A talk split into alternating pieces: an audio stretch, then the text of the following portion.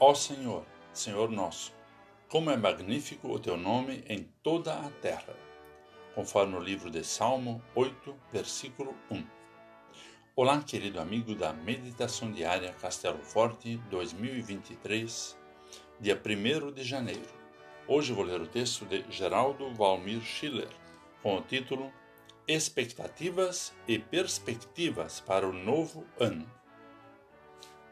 O que esperamos e o que pretendemos realizar em 2023?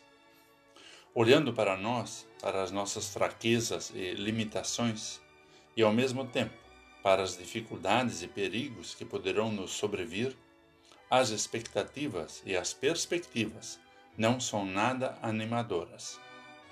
Sentimos que somos um insignificante grão de areia diante de um desconhecido e perigoso oceano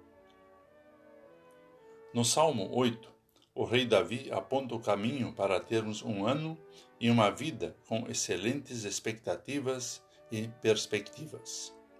Ó Senhor, Senhor nosso, como é magnífico o teu nome em toda a terra. Ao dizer isso, ele nos leva a olhar para Deus, para aquele que criou todas as coisas, que é o Senhor dos céus e da terra, que também é o nosso Senhor e que tem um nome magnífico em toda a terra, e a sua majestade estampada nos céus. Diante da majestade do Criador, o salmista pergunta: Que é o homem para que dele te lembres? E o filho do homem para que o visites? E nessa sua reflexão, ele lembra que o ser humano foi criado à imagem e semelhança de Deus. O pecado nos afasta de Deus e nos torna merecedores da morte. No entanto, em Cristo, Deus nos visitou, tornou-se um de nós, cumpriu a sua santa lei e morreu em nosso lugar. Ressuscitou, subiu aos céus e virá nos buscar no grande dia do juízo final.